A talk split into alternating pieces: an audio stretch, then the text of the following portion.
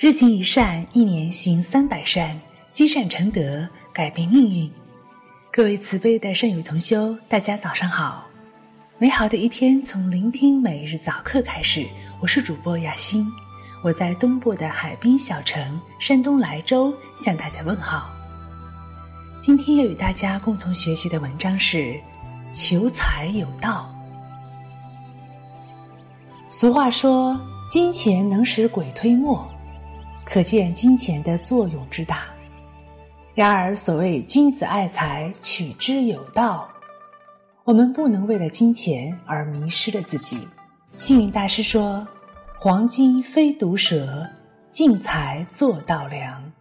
外财固然好，内财更微妙。求财要有道，莫取非分财。”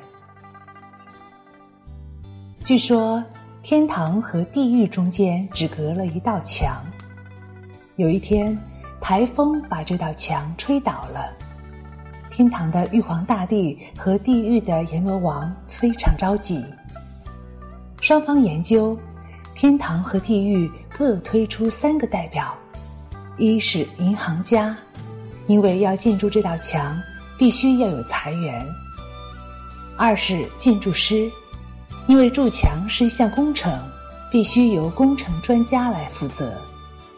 三是律师，这墙建好了以后，要研究其所有权，天堂和地狱各占多少。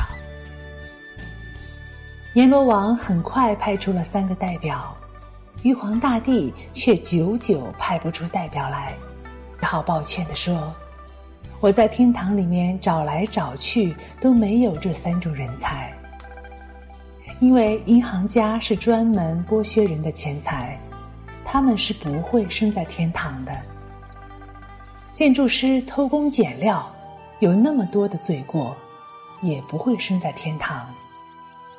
律师专门挑拨离间，唯恐天下不乱，所以他们也不会生在天堂的。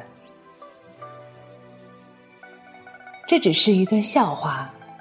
银行家、建筑师、律师，他们中的慈善家也是很多的。其他行业里，类似银行家、建筑师、律师一些为人鄙薄的行为，也不能说没有。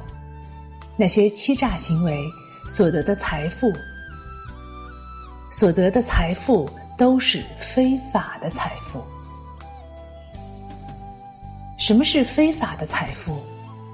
就是这种财富在国法里是承认的，而佛法是认为不可以的，如赌场、酒家、屠宰场、渔猎等，在国法里准许有这些营业聚财致富，但站在佛法慈悲济时的本怀，这些是怎么样都不可以的。以非法而致富的钱财有很多种，是我们不可取的。我们列举以下六种：一、窃取他物，如小偷窃盗、顺手牵羊，或捡到的东西不还人；凡有主的东西，不得到物主同意就私自据为己有，这都是窃取他物，是不合法的财富。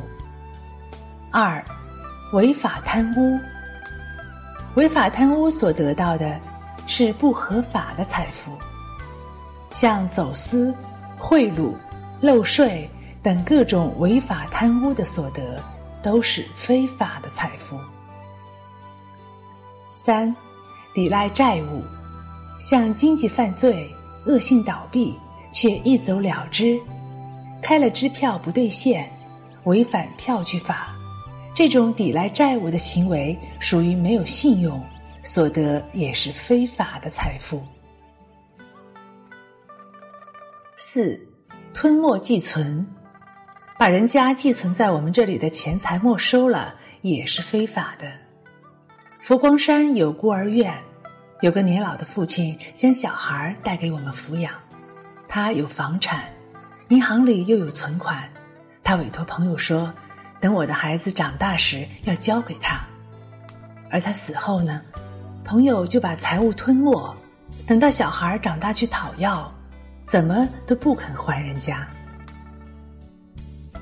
五，因变侵占，像假公济私，为了自己的方便，为了自己的方便挪用公款，将公家的东西据为己有，还有假报出差旅费。购买物品向商人索取回扣、多报佣金等，这些都是非法的财富。六，赌博营业，与己于人都是恶因缘，造下孽障。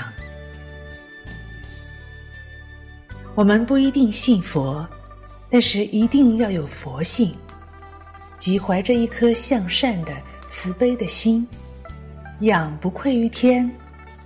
俯不坐于地。好的，亲爱的同学们，我们今天的早课分享就到这里，感谢您清晨的陪伴。如果您喜欢这篇文章，可以在本文底部点赞并留言写下您的想法，与众善友同修交流心得。欢迎大家关注我们的平台公众号。明天早课我们继续学习星云大师的开示。如果有缘。在某个清晨，雅欣依然会跟大家相会在这里。愿各位厚德善行，吉祥相伴。